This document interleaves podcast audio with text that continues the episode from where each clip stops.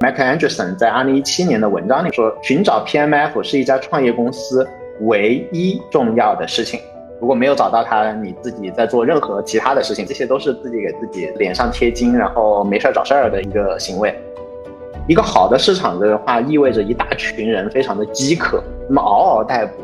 那这些饥渴万分的潜在用户本身就会引导团队做出正确的产品，而哪怕团队不行，对吧？也会在这个过程当中升级的。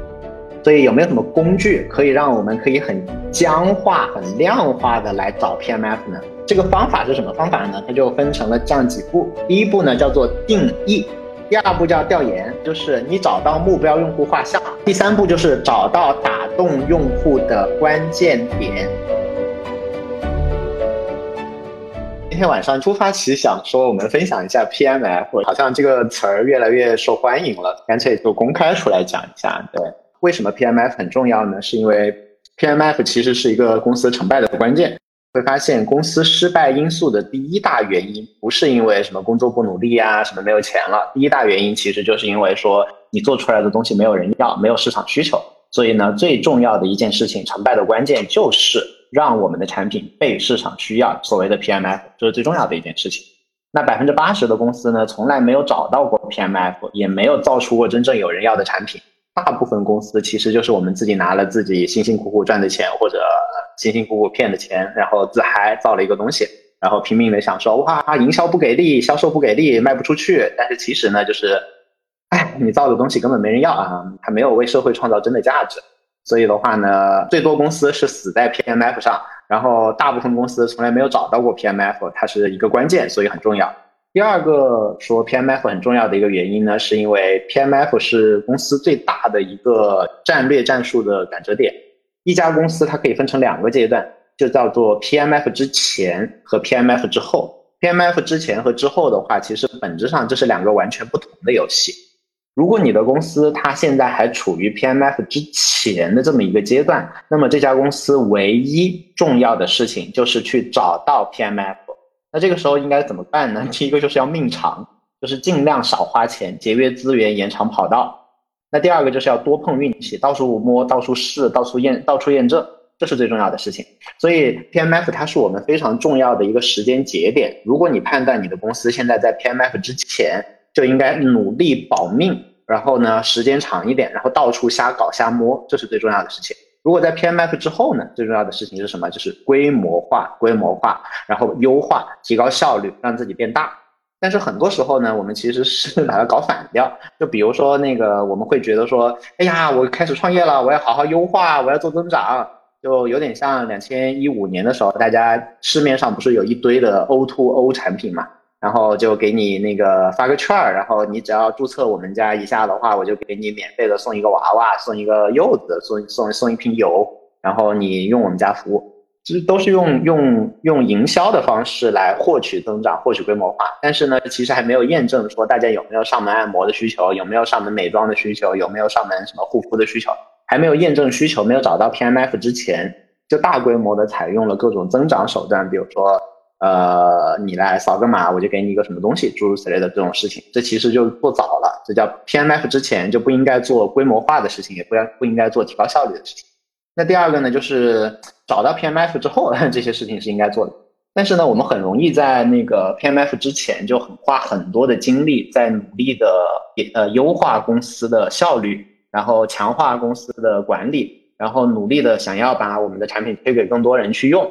为什么呢？就是一呢，是因为诱惑，就是大部分创业者已经被高增长的故事洗脑过。我们看到那种故事里面，都是觉得说啊，好一一个公司恨不得一个月翻十倍，对吧？你看多了这种故事，就很倾向于说，哇，我要成为下一个，然后就会很努力的花时间去研究规模化的问题。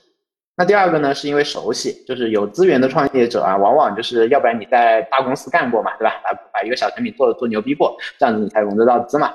要不然的话呢，是你上一家公司做的不错，所以呢，你往往会有一些积累的经验和能力，而这些能力大部分呢，是怎么把一个产品做好，怎么把用户搞多，就是都是规模化和优化相关的能力。所以你手上有这个锤子，你就总想敲这个钉子嘛。第三个呢，就是被自己讲的资本故事绑架，就是因为你要创业的时候，大部分时候也要劝团队嘛，然后也要劝投资人嘛，也要劝自己和也要劝家人。你你往往讲的故事就是这条路我已经看清楚了，剩下的就是规模化和优化的问题了。啊，我不是去赌的，我是看准了这条路的，所以你讲着讲着就很容易把自己给骗了。所以这样子的话，你就会上手就开始做优化的事情和做规模化的事情，而不是在做真正重要的找 PMF 的事情，找 PMF 的事情。至于怎么找的，找对了 PMF 怎么判断的话，后面会讲啊，大家不要急。好，那我们讲了一堆广告，说 PMF 很重要，对吧？它是最啊成败的关键，然后它又是我们的最重要的一个节点，判断之前和之后。那这个时候我们就回过头来讲一讲，说如果已经吸引了你的注意力，还没有啊离开的话，那么我们再来讲一讲什么是 PMF。那 PMF 就是 Product Market Fit 嘛，就是市场和产品 fit 的啊重合的那个地方。那首先就是 Product 要什么，就是呃 Market 要什么，市场要什么。第二个呢，要考虑的就是 Product 能做什么。市场又要啊，你的产品又能做，这两者重合的部分，大家看看这两个圈，这两个圈交叠的这个部分，这是 fit 的部分，这是 fit 的部分。绝大部分的创新产品呢，一直没有达到 PMF，而绝大部分成功的产品，其实理论上来讲，也只有一部分达到 PMF。举例来讲，大家现在肯定都用 Word 对吧？都用 Word，Word 里面百分之九十九的功能你肯定都没用过啊，我也没用过，对吧？所以也只其实只有一部分是满足我们需求的，大部分也就不满足。那怎么去找这个这个这个 PMF，或者说它这个概念到底从哪里来的呢？它其实是从那个 Michael Anderson 在二零一七年的文章里面写的。他说他说啊，寻找 PMF 是一家创业公司唯一重要的事情。然后创业公司呢只分为两种，一种就是找到了 PMF 的，一种是没找到的。那你如果没找到，你重要的事情就是找到它；如果没有找到它，你自己在做任何其他的事情，比如说你在说啊，我公司要加强管理。啊，我们要优化这个运营效率，我们要搞更多的用户，这些都是自己给自己就是啊自脸上贴金，然后没事儿找事儿的一一个行为，都是给自己惹麻烦，但是都不重要，重要的事情只有一个，在找到 PMF 之前，只有一个就是找找找找到它为止。那他对这个 PMF 的定义比较奇特，大家仔细看一下里面这个红字儿，叫做在一个足够好的市场中。有一个可以满足市场基本需求的产品，就我们经常讲 PMF，就是就是 Product Market 要重合的那个部分。但是具体来讲，它重合在哪儿，对吧？它重合在哪儿？我们一般的想法就是说，哎呀，我有一个好产品，我要帮他去找市场，我要去找什么目标用户。但是它的定义，你你发现它是反过来的，它是说你已经有一个市场了，然后你造出了一个产品，勉勉强强可以满足它，这就叫 PMF，不是你端着一个产品去找市场。而是那个市场很很饥渴，然后呢，你勉强能满足它，这更好，这更好。所以他是反过来想的，因为他为什么反过来想呢？是因为他 旗帜鲜明的回答了一个问题，就是无数的人会问投资人一个问题，叫做说，哎呀，你们投投这么多公司，然后你这么这么牛逼，他是 A 十六 D 的那个呃创始 founder，那你们投这么好，那关键在于说你们看团队到底看什么？你们关键是看市场呢，还是看团队呢，还是看产品？你们到底看啥，对吧？这三者之中哪个更重要？然后他说呢，如果我要讲套话，讲讲废话，我当然是说啊，都重要，好重要，什么什么，讲一堆话。但是他说，从但是从我们实际的经验当中，从我们实际的经验当中，会去回顾历史，会发现市场最重要。一流的团队进入到糟糕的市场里面，市场会赢；糟糕的团队进入到一流的市场，市场还是会赢。如果一流的团队进入到一流的市场，就会产生特别的东西。所以基本上来讲，最重要的事情不是你能干啊，不是你做的产品好，而是你运气好，这是最重要的事情。你撞对了一个饥渴的需求，这是最重要的事情。所以大家千万要把自己洗脑掉，不要想着说你要去呢凭能力啊、能干啊，说我要去把产品做得更好。你一旦走走到这条路上，你就应该去打工。但是你一旦是你呃想要创业，或者说你你是抱着一个主人翁的心态来做产品的话，那么最重要的是你找到市场的需求，这才是最重要的。因为三者之间市场最重要。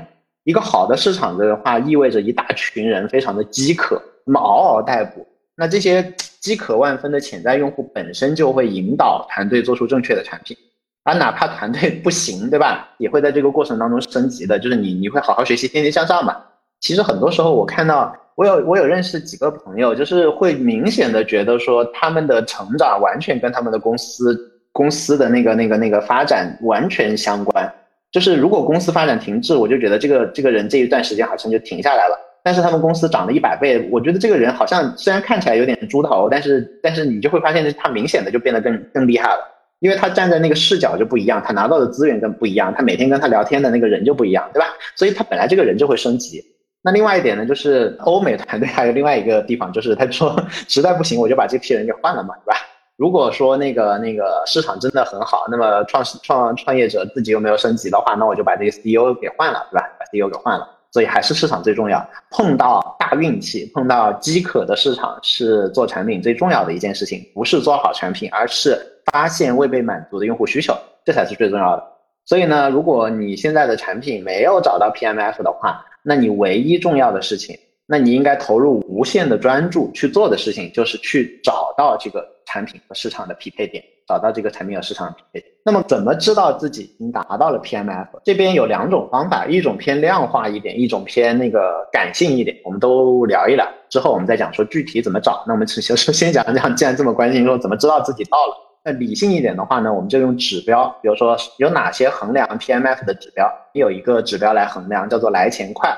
如果你发现说，哎，用户都自己愿意来，自己主动找来，而且愿意分享的话呢，那么哎，这是一个好指标。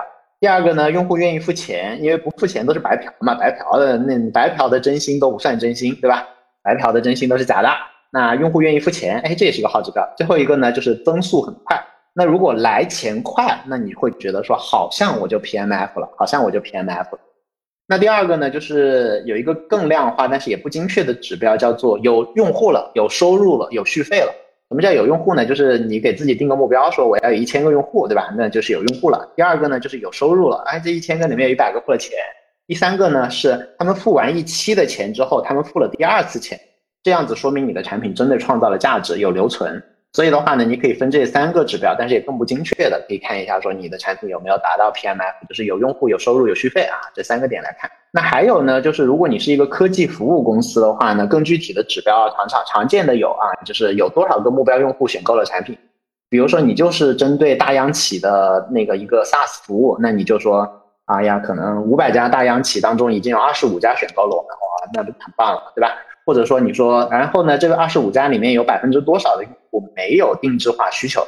因为如果是有定制化需求的话，很多时候它就不叫做 PMF，它叫做说看好你这个小伙子，看好你这个小妹妹，你帮我来定制化一下，对吧？帮我来干活，这个就不是你的产品真的打到了它，而是大家觉得你挺靠谱的，帮我来干个活，对吧？然后呢，再有就是百分之多少的用户达到了他想要的成果，然后百分之多少的用户的话呢，他深度的使用了产品。这些都是可以当做我们衡量 PMF 的一个指标。然后在硅谷比较流行的还有一个指标比较扯一点啊，叫做 LTV 大于三倍的 CAC。什么意思呢？就是你去衡量一下，说在你的商业计划里面，用户的终身价值有多大？用户的终身价值，比如说有五千块钱，那你的话呢，你获客成本有没有小于一千六？就是三分之一的五千块钱。如果小于的话，你会觉得说，哎，好像已经到了，我可以大规模做推广了。如果你的获客成本大于一千六的话，那说明你还是没有找到 PMF，也有这么粗暴的方法，也有做这么粗暴的方法。然后最最有用的一个指标是什么呢？最最有用的一个量化的指标其实是 Sean，就是那个大家知道知道增长黑客这个概念吧？增长黑客就是 Sean 提出来的，Sean 提出来一个指标，它就叫做说，你其实不用那么麻烦，你就去问用户说，如果你不能使用这个产品了，你会有多失望？你会有多失望？一共给用户四个选择，一个叫做非常失望，一个叫有一点失望，一个叫不失望，一个叫我根本就不用了呀，你问我干嘛，对吧？一共分为这些选项，然后看看说回答非常失望的用户有没有超过百分之四十。希望这个要求很高啊，就是需要有十个人里面有四个人回答说非常失望，这个才说明你的产品达到了 product market fit。如果大家都觉得说，哎，不能用就不能用呗，咋地了？那这个时候就说明说，其实产品并没有创造什么额外的价值，就好像说你是一个造矿泉水的，但是你觉得你的产品很好，很多用户爱你，但是其实用户觉得说，哎，好像一个农夫山泉跟怡宝没有区别，那你要从世界上消失了，我也不 care。那这个时候的话，其实说明产品没有造成任何的增量价值给到用户。那如果没有增量价值，这个产品能不能生存呢？也是可以的，但是这就不是产品经理的功劳。或者说，这就是你必须要在别的方面更努力。如果你是这种情况，你就不要抱怨说啊，你看我们辛辛苦苦在造东西，为什么利润都被那个呃呃抖音吃走了，都被那个微信广告吃走了？这就是活该嘛，对吧？因为我们的产品其实没什么特别的。所以的话呢，大家也可以用这个双指标，就是如果你不能使用这这个产品了，你会有多失望？去问一下用超十个人里面有四个人回答非常失望，这才代表这才代表你的产品啊达到了 PMF，这是一些量化的指标。那不是用量化的指标，其实就是 讲道理，对吧？讲道理，讲感受。那 Mark Anderson 讲的一个感受就是，如果你到了 PMF 的话呢，那就是消费者购买产品的速度啊，跟你开发产品一样快。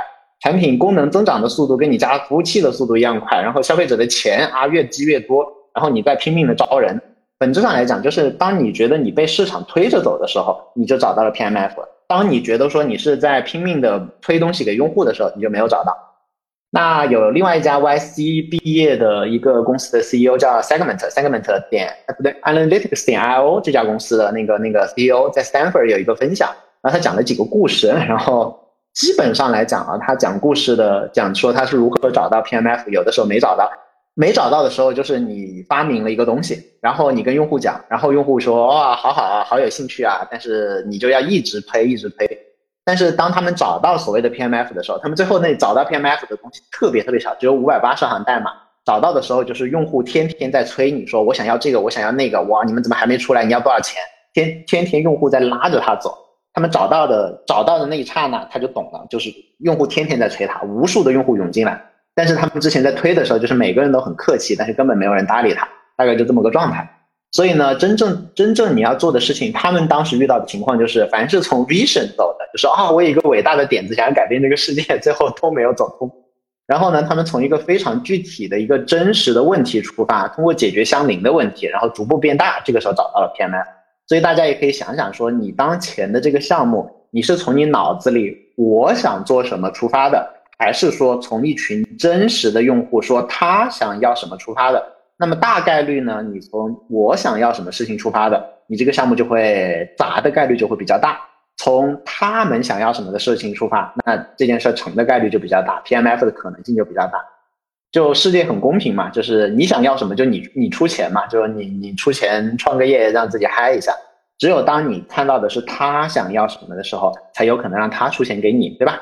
那最后呢，还有 Jobbox，就是那个呃美国最牛逼的那个网盘的创始人，他会跟大家介绍说，找到了 PMF 的感觉跟踩到了地雷是一样的，你一定是知道的。如果你在怀疑自己是不是找到了 PMF，那你一定没有。就这么粗暴。那为什么大量的产品它还没有那个 PMF 呢？第一个原因就是因为创始人的脑子太好。呃，我们从小的教育呢，就会让我们成为一个解题家。解题家是什么思路呢？就是 最近不是在在很热炒说小镇做题家嘛？我也是个小镇做题家，对吧？小镇做题家的话，那就会默认卷子是唯一的，默认解题能力是重要的，默认分呃分数高获得的回报就大。就是我们很少有一种去看全局、换题目、选题目的意识，对吧？大家想想，你就是我们在读书的时候，是不是老师给我们出题，你就觉得说这道题就应该做？老板布置一个任务就怎么做好？我们都是这样混上来的。但是当你真正要成为一个产品的负责人，成为一家公司的负责人的时候，其实你最大的责任是选题目。但是我们从小到大，其实大部分时候我们的题目是不可选的，对吧？谁让我们选题目啊？哪有这个机会啊？没有。所以的话呢，你会天然的去去想着说，哎呀，我要做一个产品啊，我要做更多功能，我要把它做得更好，这是我们很熟悉的思路。但是我要选择哪个市场去打，我要选择怎么做，我要去那个那个怎么样去洞察用户，这些东西其实是我们很少想。那第二个呢，就是解题的能力让我们获得了今天的资源，就是因为擅长用锤子拿到的职位啊，工工资和融资嘛。就比如说你你能够拿到。团队愿意跟着你混，是因为你比如说销售能力特别强，你技术特别牛逼，你你营销做得好，那你肯定就把这个能力再一步放大嘛，对吧？所以这个时候你手上有什么锤子，你肯定就去敲什么钉子。就好像我第一次创业金叶酒店特价的时候，因为我是营销出身嘛，对吧？所以我其实花了我超过百分之五十的精力在做营销。然后那个时候就我们一个订酒店的 APP，硬是让我第二天搞到了苹果排行榜总榜第二名，就每天都是数十万的用户涌进来。就就很可怕，就因为我是营销出身，然后营销出身就把营销做过头了，你知道吗？但是产品其实没有那么过硬，然后进来的人都看到我们说什么鬼东西，然后留几句差评，然后就走了，就很惨烈。所以的话呢，大家也想一想，你你你现在正在做的事情，究竟是你擅长的事情，还是做好这件事情应该做的事情？很多时候我们在做的是自己舒适圈的事情，而不是做好这件事情应该的事情。OK，那第三个呢，就是对解决方案的深度理解，可以让我们合理的幻想出需求，对吧？因为大家就听听，你看大家来听我讲道理，一定是大家很喜欢听讲道理，对吧？那凭什么这这个晚上你不刷刷刷个短视频和看个动画片呢，对吧？那你一定是喜欢听道理。那你喜欢听道理的话，你脑子里面道理一定很多。道理多的时候啊，你就会容易用道理来催眠自己。就是明明这事儿没有用户需求，对吧？一看一问用户，用户都不要，或者用问了用户，用户都客气一下。但是呢，你总归就会想得出一个道理，告诉自己说，只要加了这个就好了，三步之后必好。对吧？一定会有更多的道理能够说服自己，所以大家也要警醒这一点，就是你是不是个解，你是是不是个解题家，然后你是不是就是因为手上挥锤子很厉害，所以你在到处找钉子。然后第三个呢，就是你是不是在用一堆道理来幻想出需求，而不是真的验证需求。那第这是因为创创业者的那个脑子太好了。那第二个原因呢，是因为市场上资本太足了啊，因为不需要从市场出发嘛，我们也可以拿到足够多的资源来打造产品和闪电式增长。比如说瑞幸咖啡啊，对吧？它大了之后牛逼了，那那也是这条路。滴滴，对吧？Rework，大家就会发现市场上有无数的例子，它早期其实是财务模型怎么算都算不通的，但是但是，哎，好像可以涨哦。然后你就觉得说，哎，我也可以学这条路。这其实也是一种自欺欺人的做法，就是因为人家那样做可以做成，所以我这样做也可以做成，就就就把那个问题往后推嘛，就是把那个价值获取那个往后推。所以后面其实也会要还这个债的，比如说 WeWork 那个创始人最后就被干掉了，对吧？啊，瑞幸当然后面也是就架在火上烤之后做财务作假嘛，也会被干掉嘛，对吧？所以的话呢，其实这是一个很危险的想法。那第二个呢，就是很多赛道之所以让我们就不不管 PMF 先做增长，其实是因为呃赛道上需要做出两难的选择，因为你要等 PMF 的话是需要耗时间的，这个时候你融资就落后了。比如说易到用车。明明当时整个的这种叫做用 A P P 订车的这个赛道，其实还没有找到一个特别适合的 P M F 商业模型，还没有特别成立，所以 P M F 一到一到周航他们就会等啊，对吧？就慢慢优化体验。这其实按照道理来讲，它是对的，但是你扛不住别人拿钱把整个市场给砸掉，对吧？滴滴和快滴拿钱砸，把市场直接砸起来，把网络效应给做起来。所以你要真的碰到这种市场，你你上哪里说道理去？或者像京东以前投的道家美食会，对吧？然后那是做高端的那个餐饮送餐的，但是你扛不住饿了么和那个美团外卖，就是就是送送送送送便宜饭嘛。那道家美食会后面就打不过，所以你在那边等，很有可能也会也会等的很惨烈。或者说像我的第一个工作的老东家新蛋网，对吧？我们当时跟京东的话，有一段时间被京东超过了，然后后来我们就花了很大的力气又把京东反超了。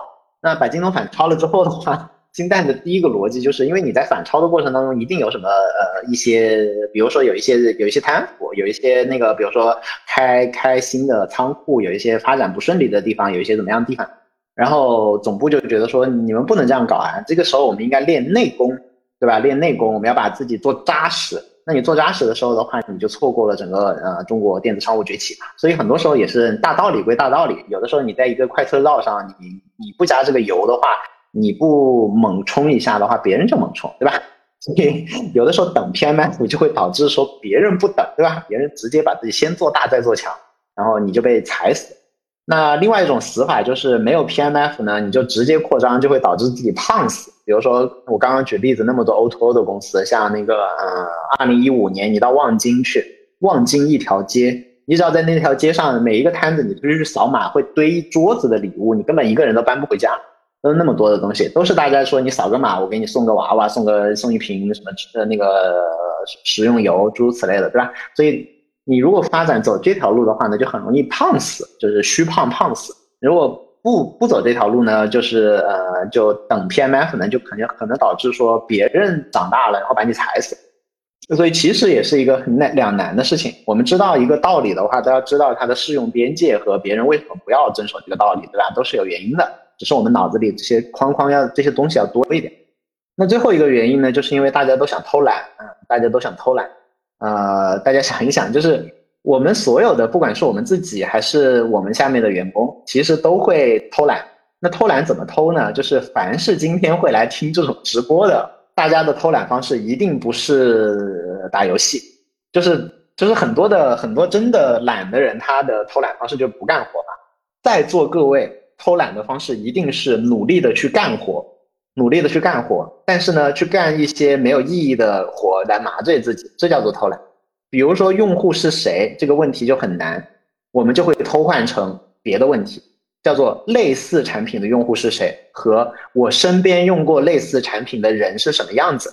大家想一想，你有没有仔细思考过你的产品用户是谁这个问题？你你有没有仔细思考过？你仔细想一想，然后你思考的到底是用户是谁这个问题，还是说类似产品的用户是谁？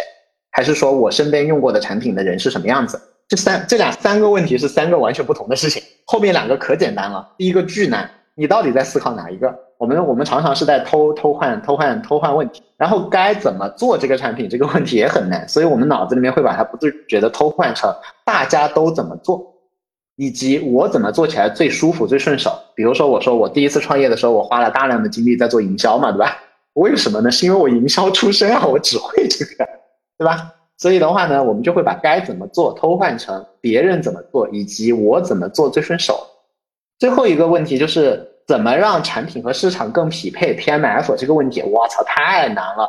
所以我们偷换成什么呢？叫做如何提升产品的性能参数和怎么增加更多的功能？怎么提升产品的性能参数和怎么增加更多的功能？你会发现每一个问题其实都挺重要的，但是每一个问题我们都有能力把它偷换成一个需要很多工作，但是其实没有什么意义，但是想起来很容易的问题，对吧？都会换问题。本来就是创新，就是很难找到 PMF 的。这路边的小餐馆，其实倒掉的也是多数嘛。而创业所期待的赢家通吃，反面就是一将功成万骨枯嘛，对吧？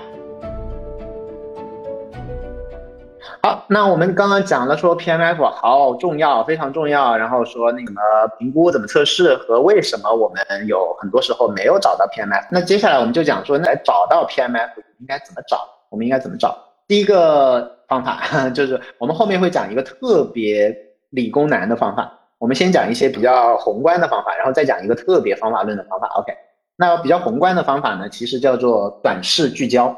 什么叫短视聚焦啊？就是你这个人不要有什么雄心壮志，也不要贪图一堆东西，而是要找到最软的柿子和最锐的刀。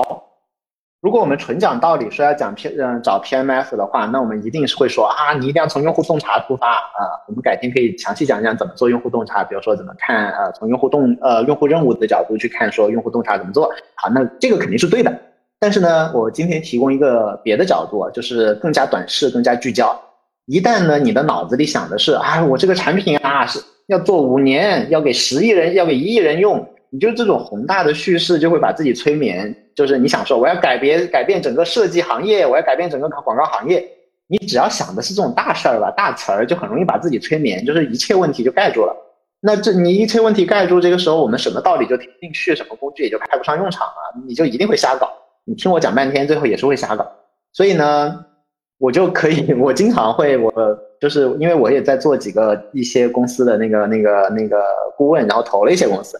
基本上来讲，我就会顺着那个 CEO 的话走。我说：“哇，太棒了，你真的太牛逼了，你五年之后一定会成功的。”然后我就会马上绕回来说：“ 哎，那我们最近三个月，你这个蛋糕那么大，对吧？那切的第一刀切在哪里？三个月我们要拿到的成果是什么？你第一步要打哪个城市啊？最终你要占领全世界，好牛逼！那你第一个城市，第一个小县城，你打哪个？然后我就逼他说 三个月，然后啊，反正先讲一堆漂亮话嘛，反正不花钱，对吧？”然后夸他五年之后真的会太太棒了，但是一定会帮助他把视角转到说第一刀切哪里，因为你只有把视角转到第一刀切哪里的时候，你才会觉得用户是重要的，否则你就会迷失在自己的那个宏大叙事当中去，宏大叙事当中去。OK，那第一刀切哪里的话，当然是比如说你一百个柿子，那你说第一个捏哪个嘛？那一定是捏最软的嘛。对吧？找最软的柿子捏，这就是一个中国的金玉良言，叫捏最软的柿子。所以，我们第一步要找的就是，哪怕你要做十亿人的市场，你告诉我，第一个一万人，哪一万人是你最应该切的市场？逼自己只想你市场的百分之一，有哪百分之一是最好做的？这样子可以逼我们更加 focus 在 PMF 上。那什么样的百分之一是最好做的呢？是我们的天使用户呢？往往就是最疼的、最好找的。最好服务的，最疼、最好找、最好服务。那什么意思呢？我们举几个例子。举几个例子，比如说什么叫最疼，就是说他别无选择最疼。对我这边举 我我这边都举一些奇奇怪怪的例子，这样子大家方便记忆啊，不一定是很严谨的例子。第一个最疼的例子，我曾经有一个朋友，他是开那个开那个影楼的，然后的话呢，他有一天跟我讲说他重新创业了，把影楼卖了，然后做了一个 AI 的影楼，就是 AI 的那个给你照相的地方。然后当时就被我批了一顿，然后说神经病啊，就是谁会用人工智能无人影楼？我说我哪里有这个需求？因为平时在家用相机拍就已经很好了嘛。之所以我会去影楼，都是因为比如说我我老婆觉得说要要家人什么拍一个全家福，就是很有仪式感的那种场景才会去影楼嘛。谁会用无人影楼？我就说你这个完全没过脑子啊！你这个这不是都是讲了一堆，然后他就默不作声的发给了我几张照片，然后我顿时就跪下来跟他道歉，然后说我错了，你是对的。然后他找到了一群人，他们非常的疼，而且。原有的照相馆，有人的照相馆解决不了他们的问题。有谁能想到是什么人吗？有谁能想到是什么人吗？我今天为了跟大家分享，我还专门去上网又查了一下这家公司，好像也没做大。但是我觉得他当时发给我那几张照片，对我的心灵的暴击，觉得非常的有道理。对大家想想，怎么怎怎么什么人他会需要无人影楼的服务是最疼的人？想一想，想一想，他当时发给我的照片都是两个男生在亲吻的照片。对你想想，如果是比如说我跟我老婆去拍那个那个那个那个全家福拍情侣照，那个摄影师也很自然，我们也很自然，对吧？然后他说是亲一个，哇，抱紧一点，我们就开始在那边干嘛干嘛，对吧？很自然，大家都不是很尴尬，因为大家现在脸皮都厚嘛。所以的话，你想两个两个两个男的，然后他要要亲嘴，要拍美美的照片，其实他去传统的影楼是不太合适的，因为这个时候的话，他们也觉得不自在，然后那个摄影师也不太自在。所以你如果要打一个这种产品，你有这个技术的话，你最先就要想到说谁他在原有的体系里面他是没有被充分满足的，然后你去打这个市场，他是最疼的。如果连最疼的人他都不选择你，那你别的就别想了，对吧？别的就别想了。那第二个呢，就是天使用户，你要找到最最最好的百分之一的 market 的话，就要找到最好找的。就比如说那个那个那个，大家现在天天点外卖，但是最早的话，你知道饿了么做外卖是从哪里做起来的？交大，从交大做起来的是吧？嗯，从大学开始做。为什么从大学开始做呢？好找啊，你哪一片区域有学生那么那么聚集啊，对吧？有学生那么聚集啊，然后而且他们还很好找，说哪一片学校有那个订餐的习惯，他们会派人去那个学校大门口数。一个中午有多少的外卖小哥在来来回回在走，数到多少个这个学校他们才开。所以一开始的时候，他们不是每个学校的，不是做全市场，只做大学生校园市场，而且也不是做所有的大学生校园市场，只做了什么市场？只做了成熟的有外卖习惯的校园市场。那这个时候就好找嘛，好数嘛，就柿子捡软的捏嘛。当然后面他们这一点被王慧文反过来攻击了，就是你每一个阶段要重新找 PMF。OK，那这是第二点，就是饿了么的校园，那就找最好找。那第三个就呢，就是找最好服务的，就是你的产品的话，因为你有服务成本嘛，你交付的效果好和不好其实很难讲，对吧？那而且你的交付有成本，这个时候的话，最理想的情况是你选择你的交付成本比较低的那部分用户开始做，因为一早期你何必给自己加强难度呢？一早期肯定做最好做的那部分市场，对，所以这部分举个例子啊，还是讲 O2O 的例子。讲 O2O 的例子，大家都看，呃，那个那个知道，二零一五年左右起来了一批公司做上门美妆，帮你化个妆，对吧？然后给大家讲的资本故事都是啊，女孩子不会化妆，然后她又需要化妆，她就可以请我们上门给她化个妆。但是不会化妆又需要一个人上门给她化妆，那个场景其实极其罕见的，大家。抓破头也就能想到什么年会或者明天要见前男友之类的这种事情，对吧？一般的事情就是要不他自己会画，要不然他不会画。什么场景是一个不会化妆的人莫名其妙的开始需要一个 一个人来帮他化妆呢？这 太奇怪了，对吧？太奇怪了。所以这种场景下，大家想想，你如果要做这个市场的话，你会去去打一个你你要做这个产品，你要去打哪个市场是最疼的？哪个市场是最好服务的？是最好服务的？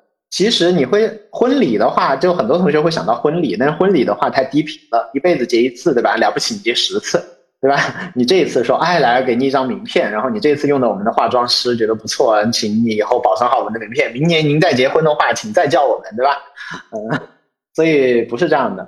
所以大家想一想啊，其实最重要的事情是，你会发现说这个你这个产品的交互交付成本最高的是哪一块？大家是不是那一段时间经常看到有那种女女生拖着一个小箱子在坐地铁啊，在路上在走？其实他们的成本虽然它看起来省了店面成本，但是其实他们有很大一部分成本是路途成本。天天要在路上的成本，那你如果一开始选择做婚礼的市场的话，那就低频嘛。而且其实婚礼的市场是婚庆公司来定。第二个呢，你如果选择上班族的话，上班族分两种，一种是要天天化妆的，他会自己化；一种是不要天天不要天天化妆的，他不化，他没有哪一天突然觉得我要化个妆，也是一个很低频的事情，对吧？那什么样的人就是很高频需要化妆，而且因为我要节省他的路途成本，最好这些人非常的集中。而且最好非常有规律，每天要化妆，而且又天天集中在一起，而且又懒，而且又爱漂亮，而且又有钱，对吧？这是哪些人？要有钱嘛，要不然的话，你让人家化个妆，跟收人家五十一百块钱，对吧？然后人人家不付，所以的话呢，其实是是是一些特殊场场所的服务服务人员，特殊场所的服务人员，他们是需要这个的，对吧？所以大家就可以看到，说我们真的要逼自己去思考 PMF 的话，一个很简单的逼自己的方法，一个很简单的逼自己的方法，就是呃，让自己去思考说，哪百分之一的市场最疼，哪百分之一的市场最好找。拿百分之一的市场最好服务，因为我不讲这个百分之一的话，你总归就会去跟我讲一堆有的没的，就是大家都一样，对吧？我讲到百分之一，你就得总得编点理由给我了。这个时候会把自己更加编啊呃逼到 PMF 的视角。那举个例子啊，就是 PayPal，就是大家不了解的话，可以理解为美国的支付宝。他们最早其实是做那个 PDA 向 PDA 转账的。大家不理解 PDA 是什么的话，就是在 iPhone 出来很久以前的 iPhone，对吧？然后就掌上电脑。那他们一直在做各种各样的推广，然后完全没有用，直到某一天，然后有一个易贝卖家发了一封邮件给他们说：“哎，我能不能拿到你们的授权，在我的店里面放一个 PayPal 的支付按钮，就有点像是淘宝跟支付宝在美国是分开两家公司。有一天，那个淘宝的一个商家问支付宝说：‘我能不能在你们这边用用支付宝支付？’他们就跑到易贝上去看了一下。”发现已经有几百个商家提供了 PayPal 作为支付方式，这个时候他们才赶紧针对这个具体的真实的场景来优化产品。他们一开始想的是一个幻想中的场景，说哇 PDA 和 PDA 之间要转钱什么什么，对吧？但是实际上发现说只有电商是一个高频的场景啊，然后电商是一个刚需的场景，所以的话呢，他们就开始针对这个具体的刚需场景来提供什么更方便的按钮啊、裂变激励啊，来提供这些，那么一下子就爆发了。一九九九年年底的话，PayPal 的用户才一万，二零零零年的一月份就到了十万，到了夏天呢就跳了五百万。OK，所以的话，你可以看到说，你找到了 T M F 之后，你就可以炸起来；没有找到就不能炸。那另外就是 这个好特卖，大家应该在各各个街上都见过了，就是那个。之前我跟他们创始人就一直在聊，说怎么样怎么样破局。当时他做的还是线上的一个生意，然后当时我也没有觉得这件事情可以做大，因为我我我整个看到的都是线上这一块卖零七产品的话，这个盘子很有限。然后他们之所以能够做起来的话，其实就是某在疫情期间。在携程的楼下，就是凌空 SOHO 下面开了一家店。之前他们也不是没有开过实体店，但是都开在了社区里面。社区里面都是老老爷爷老奶奶去买，就整个没有爆起来。但是开在凌空凌空 SOHO，开在携程楼下那家店直接炸了，直接是隔壁的那个全家的日销售额的十倍。为什么这么牛逼呢？是因为刚好就撞中了。这个也不是不是他分析出来的，也 不是我分析出来的，没有人分析出来。我要是早知道这么这么好的话，我就占他股份了。对，然后。就撞中了，然后发现说，哎，年轻人，特别是被疫情影响到没有发什么钱的年轻人，把这个当做了一个减压的工具，一天下来买无数次东西，买个三块钱的饼干，买个五块钱的，买个五块钱的巧克力，对吧？然后就就买不了吃亏，买不了上当，而且携程那一段时间，很多小朋友一个月只发两千块钱，然后一周工作两天三天。然后他们上班也没什么事儿做，因为当时疫情最严重的时候，他们就下楼买东西啊。下楼买东西的话，买贵的又买不起，那两块三块的东西，哇，很新鲜，像个拆盲盒一样，都是三块钱的什么瑞士的一个小盒子的巧克力，五块钱的一包什么法国的饼干，就就当盲盒呗，反正买不了吃亏，买不了上当。然后一下子打中了这个市场，所以很多时候也是碰运碰碰运气碰中的。所以你在找到 PMF 之前，最重要的就是你有没有能不能最大化自己碰运气的概率，让自己碰中这些东西，找到最适合你的产品的这一群人。就比如说零七食品，到底最适合它的是网上这个渠道还是网下线下的渠道？其实我当时一直以为是线上，对吧？就是这件事情上，我我有极大的判断偏差。第二个呢，就是那大家一想到捡便宜，你想到的是大爷大妈，还是想到的是年轻的白领写字楼？对你肯定会想到大爷大妈嘛。但是这又想错了。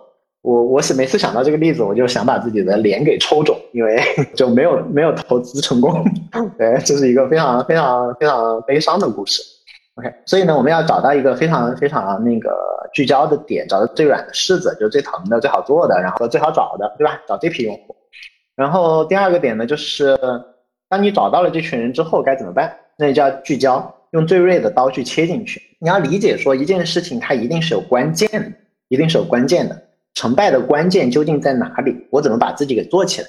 那你理解了这个关键之后，千万不要讲说我们要把产品做更好，这就跟没脑子一样。这谁不想要做更好呀，对吧？也不是说我要加一个功能，也不是要我要做这更全，也不是要我竞争对手更好，而是说赢得用户、赢得市场竞争，关键在哪里？你能不能找到这个关键？你找到关键的话，就把所有的资源往关键上砸。比如说什么是关键呢？可能痛点是关键。什么叫痛点？就是用户觉得非常重要而不满意的东西是痛点。用户觉得非常重要但是不满意的东西是痛痛点。很多时候，用户觉得重要，但是他其实已经满意的点，你在拼命做，对吧？或者说，用户觉得不满意，但是他也觉得不太重要的事情，我们在拼命优化。所以最重要的事情是找到用户觉得重要还不满意的点。那其次还有一个隐性的，大家可能平时很少思考到的痛点是什么呢？是用户觉得不重要，但是太满意的点。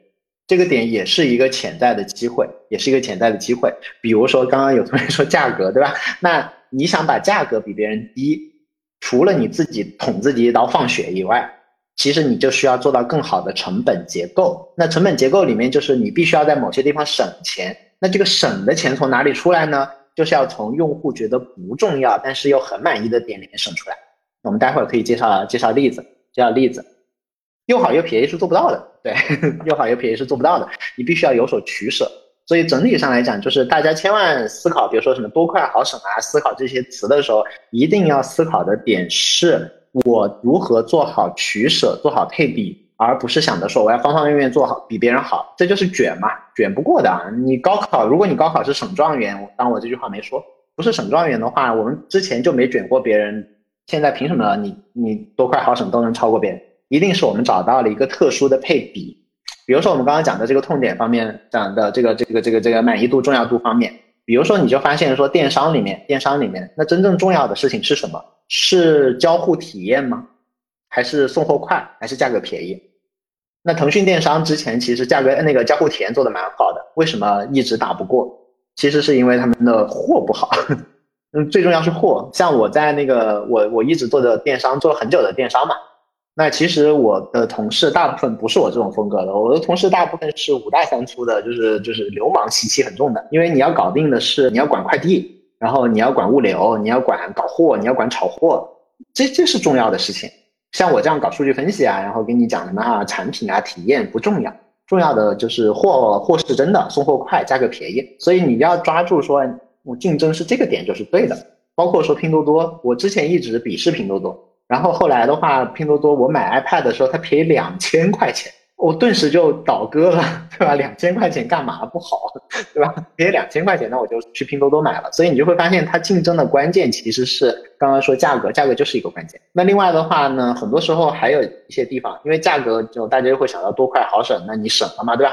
但是很多时候还有一些地方是做到更差。但是价格更好也是可以的，也是可以的。就比如说，大家在拼多多上经常会发现一些，比如说一块九毛九包邮的东西，还有拼多多他们扶起来的极兔物流，对吧？为什么他们可以做到那种便宜？是因为真的好慢啊，很不靠谱。但是真便宜，就是有这个市场呀，就是要这个便宜啊，对吧？就是要这个便宜啊。所以你每件事你都盯着想把它做得更好的话，其实这就不是战略思考，这是一种懒惰。最好你是知道说什么地方我是可以做得更差，这个就说明你有思考，这个就说明有思考。OK，那第二个成败的关键，第一个是痛点嘛，我们就要找到哪里疼，然后聚焦去打嘛。第二个就是聚焦在抓手上。什么叫抓手呢？就是你要发现你的业务指标和增长的指标的相关性，就是哪件事儿我做了的话，我的我我我我才会变好，哪件事儿做了我才会变好。比如说美团啊，我之前做过几天团购，就是当时我们聊团购的时候都会聊叫做什么城市组合啊、生活方式啊。但是美团的甘家伟他们到了那边之后，就会就会发现一件事情，叫做说你们这个团购这个生意不是很简单吗？不就是怼货吗？SKU 上的越多，销售量就越好。不就这么简单吗？你们在搞什么呀？然后王慧文说是啊，王鑫说是啊，然后 甘家伟就崩溃了，就觉得你们都觉得是，为什么你们都没做？然后他就过来就是狂拜访、狂上单嘛，就把阿里铁军那一套带过来，说你们就天天去拜访商家数数，然后让他们多上货，结束了，整件事情结束了，这操作就很简单。所以他就发现说，SKU 越多，销售越好，结束。然后我们就打 SKU 变多，这样子的指导也非常清楚。也非常清楚，不是说你要加一百个功能，朝一百个方向去努力，什么我要要有调性这种特别文绉绉的话，他就把它变成了一个特别可操作的事情，就聚焦了嘛。那音色官更夸张，音色官开始应该是一个做打卡的应用，最后发现大家只用它的滤镜功能，他就把自己的主功能砍掉了，然后最后剩下了它的滤镜功能，做成一个照相机。这个时候其实你就发现说，用户到底他在就是哪个点是跟用户的创造价值相关的，我要把其他的东西尽量砍了，然后把所有的资源压到这个点上。OK，这才是打透的方法。第三个打透的方法有点更猛一点，就是我身边认识的绝大部分人都用过航班管家或者非常准，都用过这两个工具。然后身边百分之九十九的人都换成了航旅纵横，都换成了航旅纵横。为什么？是因为航旅纵横做的特别好吗？航旅纵横刚出来第一版的时候，我拿到那个 APP，觉得说怎么可能设计成这个样子？然后。但是我就毫不犹豫的把那个航班管家给卸载了，然后换成航旅纵横。为什么？因为航旅纵横，你只要输入一遍你的身份证，以后携程还没有告诉你说你机票订好了，是不是航旅纵横就先知道了，你不需要再输入任何东西。为什么它有这个？它是中航信下面的公司做的，所以它直接拿中航信的数据。所以你就会发现说，如果你真的做的是这样一个应用，拼的是你 APP 做的好一点差一点，拼的是按钮吗？不是拼的是谁最后能够搞定中航信拿到这个数据，所以当时你如果要赢这场仗的话，就是如果作为作为 CEO，你最重要的事情其实是要判断说有没有可能卖身投诚，然后拿到这个数据。比如说，哪怕公司直接送一半给中中航信，说我要这我我们合合资来办这件事情。所以最重要的事情就是理解说这个仗最后打的是啥，打的是啥。如果发现有一个关键的战略资源的话，这个时候就是不惜一切代价要拿到它，否则的话，前面的一切的努力，比如说啊，我优化了一个 button 啊，全全全是白搞，白搞。OK，所以最重要的事情呢，就是要找到最软的柿子，然后要找到最锐的刀。那为什么我们平时经常找不到呢？其实是因为我们太 ego 太大，我们经常被自己遮蔽。我们经常被自己遮蔽，就比如说十年前，大家不要想现在 Airbnb 这么牛逼，对吧？所以你会觉得说啊，也也也可以住在别人家。但是你想想，十年前我跟你讲说，哎，那个你可以去别人家住，然后提供一个网站可以住别人家的沙发，你肯定觉得这个是个疯子嘛，对吧？因为我们想象当中就不存在这个场景，是因为我们自己觉得这个场景不存在，或者说大家仔细想想，你用过美团订酒店吗？美团酒店在二零一九年的时候，它的间业数就已经超过了携程系的总和。但是我相信大部分都不用美团订酒店，对吧？但是中国的绝大部分酒店的间业数是通过美团卖掉的，因为我们根本不是目标用户，对吧？然后，当然我今天就不展开讲，其实它的整个整个服务体系有完全不同于携程的地方。所以的话，你去思考的，你去思考的酒店什么的，你思考的都是携程那套处理体系。但是很多用户根本就不用携程，大部分用户不用携程，对吧？那你那你根本就看不到那一块的市场。那像拼多多刚开始出来的时候也是这样，大家就觉得哇，迟早要完，什么十十斤苹果里面有三斤是坏的。但是当一个人他只有五块钱，他想买十，他想吃苹果的时候，你告诉我他去哪里买？拼多多居然可以给他送十斤苹果，里面还有七斤是好的，五块钱还包邮了。你你告诉我他去哪里买？我们我们经常会有一种何不食肉糜的感觉，就是就是 觉得市场的话，对吧？应该是这样的，应该是携程级别的服务，应该至少是京东级别的服务，然后那个拼多多是不靠谱的。但是其实不是这样的，其实不是这样的，就是我们其实根本不代表中国的大众市场，但是呢，我们又会以为自己代表中国的大众市场，所以我们就会用自己或者用自己身边人来替代对于市场的考量。对，这也是我经常提醒自己的地方。OK，这个是不对的。第二个呢，就是我们也会屏蔽掉很多可能性，比如说腾讯电商可能就很重视那个用户体验。然后我们做今夜酒店特价的时候，我们就没有想到说，其实可以让用户订了酒店没有房，你自己打电话去跟酒店再确认。我们当时觉得怎么可以这样呢？这个不对呀！这个从我们自己的切身体验会觉得，公司如果提供这样的体验，迟早要完啊。但是后来证明这是当时的最优解，或者说像极兔物流送货那么慢，你会觉得这家公司要死，对吧？但是它为一部分人提供了极其廉价的服务。因为它集单嘛，对吧？就极其极其便宜，所以的话呢，很多时候我们看不到那个市场，其实是因为我们在偷懒，我们在把用户是谁换算成我觉得，我们把应该怎么做换算成我习惯怎么做，我们把呃怎么更好的匹配市场换算成怎么提高一个东西的性能，让它又好又便宜。对，这全部都是在偷换偷换命题。那所有的这种偷换命题都会让我们的那个。所有的努力变歪掉，找不到 PMI。好，这就是今天的大道理部分。有了一个抽象的理念，对吧？然后我们有了一堆道理，那肯定可以做的比以前好一点。但是呢，也知道说，那如果没有一个具体的落地的流程方法，那大概率之后固态复萌的概率还是挺大的，对吧？所以有没有什么工具可以让我们可以很僵化、很量化的来找 PMF 呢？还真的有一个，这个我觉得最好的例子是那个 Super 呃 Superhuman 他们那家公司做的，我跟大家介绍一下。这个方法是什么方法呢？它就分成了这样几步。第一步呢叫做定义，就定义 PMF 指标。大家还记不记得我们在前面讲的就是呃 Sean 的那个指标，叫做你去问用户，如果我们这个产品今天就挂了，你以后用不了了，你会感到有多么的失望？然后记录非常失望的人的比例，如果超过百分之四十的用户回答非常失望呢，说明产品已经到了 PMF，就很很棒很棒很棒很棒，对吧？所以的话呢，那就是第一步叫定义，第二步叫调研，那你就真的把这个问卷发给用户嘛，对吧？你就发给他们说，哎呀，如果你不能再用了，你的感觉如何啊？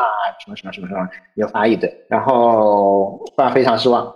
但是呢，你不光是提这个问题，你还会另外提三个问题。第一个问题是，如果你不能再使用我们的产品，你的感觉如何？第二个问题是你认为我们的产品对哪些人最有用？第三个问题是你觉得我们的产品最有用的地方是哪里？第四个问题是如何才能让我们的产品变得对你来说更有用？四个问题，四个问题，四个问题。好。那有这四个问题之后，你发给大家之后收回来那个反馈，然后就可以根据这个反馈来看自己要具体做什么优化了。这一段如果听晕了也没有关系，我们后面会讲一个例子，到时候会好稍微好懂一点。那么第一步呢，就是看自己的 PMS 分数，看看用户回答非常失望的比例。如果超过百分之四十，说明你真的做的太棒了，哇，恭喜你，请发邮件到我的邮箱，我想投一点。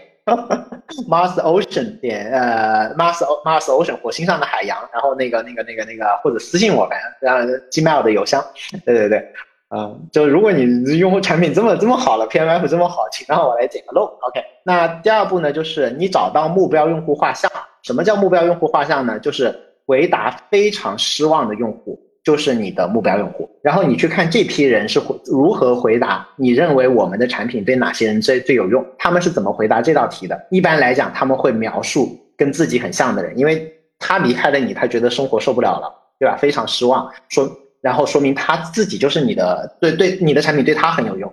那既然你的产品对他很有用，你就去看看说他认为你的产品对哪些人最有用，这就是我们的目标用户画像。那第三步就是找到打动用户的关键点，打动用户的关键点，关键价值在哪里？去看回答非常失望的用户如何回答，你觉得我们的产品最有用的地方是哪里？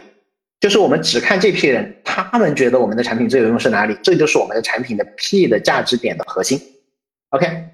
然后我们找到待优化的方向，去看回答有点失望，并且你觉得我们产品最有用的地方是哪里？和目标用户一致的用户，去看他们如何回答，怎样才能使我们的产品对你更有用？大家有没有发现，就是那些回答不失望和我已经不用了的用户，这些数据完全被丢掉了，根本不看，根本不看，然后分配资源。一半的资源做 P 一，就是说非常失望的那些用户，他们认为我们的产品最有用的地方是哪里？一半做 P 二，就是那些有点失望的用户，而且是他们喜欢的点跟那个 P 一的人一样的那批人，他们怎么回答说怎样让我的产品对你来说更有用？这就是一套非常非常严谨的一个一个数学上很量化的一个套路工具。OK，那我们具体来讲一讲啊，就是刚刚讲这个工具，估计就是能听明白的，说明一定成绩很好。对，那我再根据一个例子来再讲一遍，然后我们今天就收尾。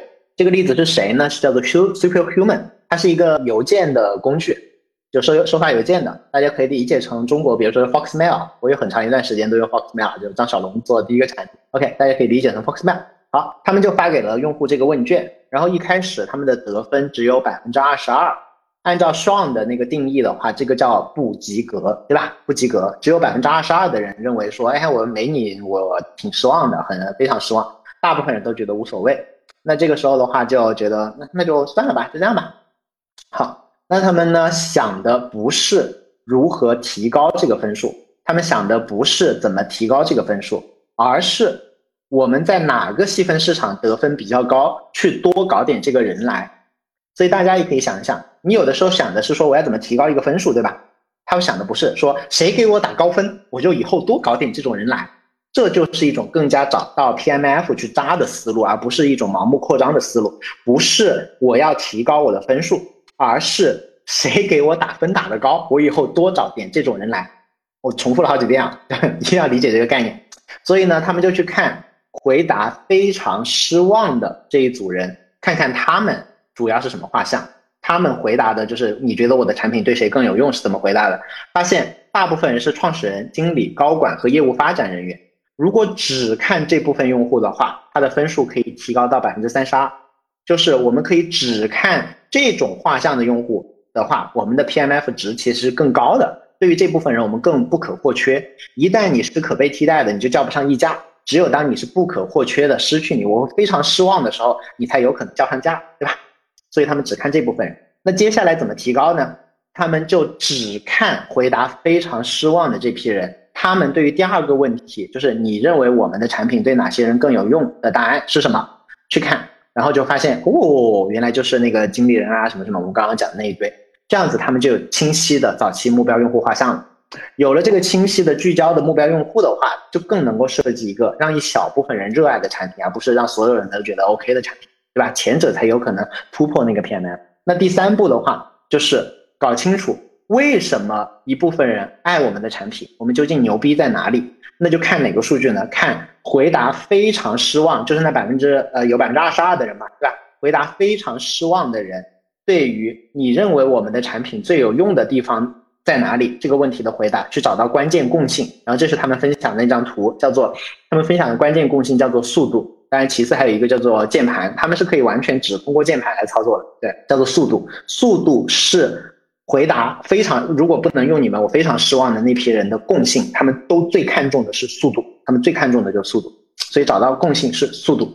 这一步最关键的事情是，如果一个人回答说不失望，他们就干脆把这些 答案给丢掉，根根本不看了，就反正你救也救不过来的，就这样吧。对吧？所以他们其实思考的是说，我应该在哪个点发力？我应该在哪个点发力才能提高 PMF？那提高 M，他们发力的点就是，那我就多找点这一类的人来。那提高 P 发力的点就是，那我就应该把这批人最爱的那个点给做好，就这么简单，对吧？所以呢，他们就去找出第二部分人。我们刚刚讲完的，讲完的第一步就是把第一部分人给夯实，就是把。那个非常失望的那部分人，找多一点类似的人，以及把这部分人最爱的那个特点给做好，这就是第一步，对吧？PMF 就夯实了。那第二步，我们要把 PMF 再提高一点，怎么提高呢？就是去找到回答那些那些回答不能使用这个产品，我有一点失望的人。就第一部分人就是很很好的人嘛，我们的死忠粉。第二部分人就是可以争取一下的人。那可以争取一下的人的话，我们再在中间做一下过滤。就是这些争取的人，可能是因为速度来的，也可能是因为颜值来的，也可能因为你们比如说广告做得好来的，对吧？有各种各样的原因导致他可能是一批叫做叫做啊墙头草粉，对吧？那对于这批墙头草粉，你就在中间去找一找，他们喜欢你的原因跟第一批人相不相似？如果跟第一批人一样，也是跟速度有关，你就把他们留下来。如果发现跟速度没有关系，就再次忽略掉他们，因为他们没有办法被我们的主卖点吸引，那就太难争取了。之后也不要看这批人，太麻烦了。只有当他们的那个第三题回答跟速度有关，这个时候我们才看它的第四题答案，我们才看它的第四题答案，就是怎样改进才能让我们的产品对你更有用。然后发现这批人回答的叫做 mobile，说你们赶紧出移动版，你们赶紧出移动版，赶紧出移动版。所以就这么简单，OK。所以他们发现要做移动端。那之后分配资源要做的事情是什么呢？就第五个分分配资源，基本上就是分一半的资源来强化优势，让那些激发特别失望用户热爱的点更强，比如说让速度更快。然后分一半是资源来扩大市场，就是补一些那个有点失望而且那个喜欢速度的人想要的功能，比如说叫做 mobile，叫做移动端。然后每个季度、每个月、每个周，然后跟踪这个数据来看 PMF 优化的速度，来测试打法到底有没有效果。从这个数据上看，你就看一开始是三十三嘛，然后再看四十七、五十六、五十八，他们就一直在往上提升。所以这就是一个非常之理工科的一套打法，大家可以仅呃提供参考，仅供参考。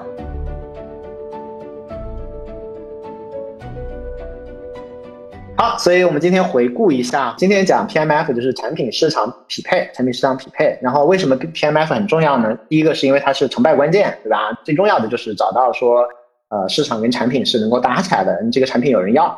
那第二个是说它很重要的事儿，就是因为这是一个巨大的战略战术转折点，战略战术转折点。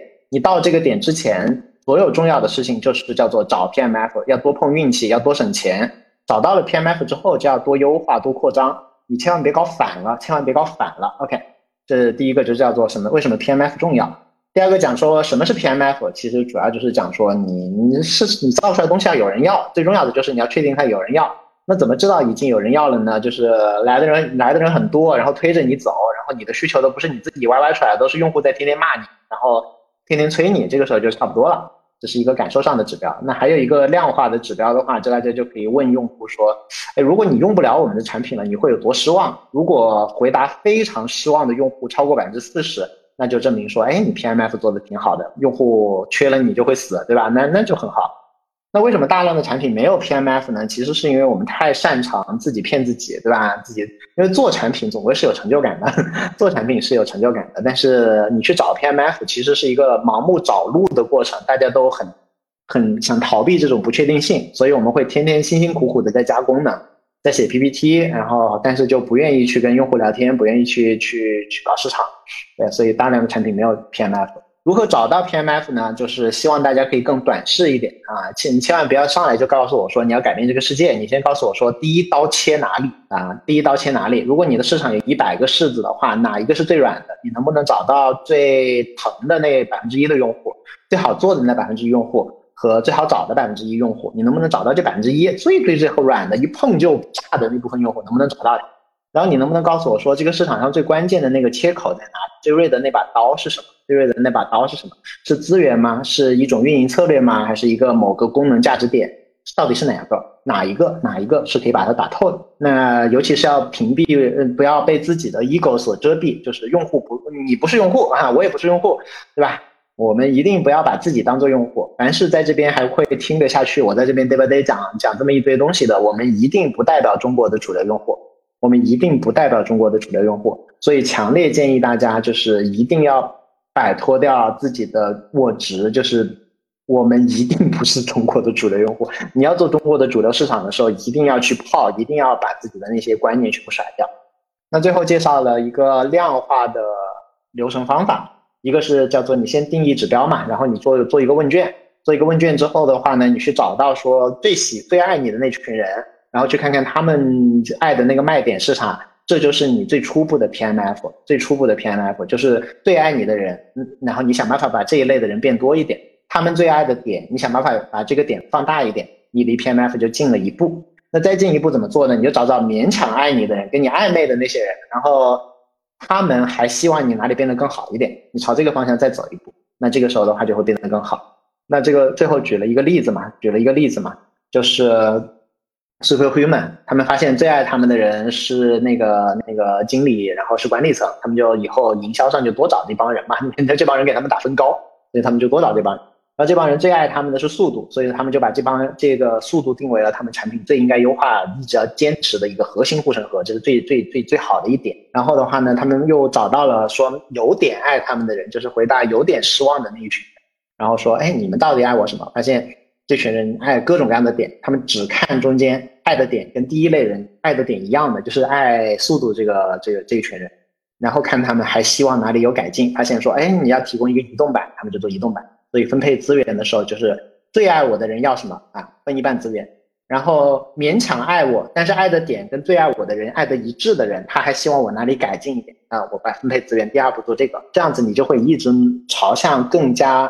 PMF 的角度走，而不是盲目的在加功能或者所谓的市场扩张。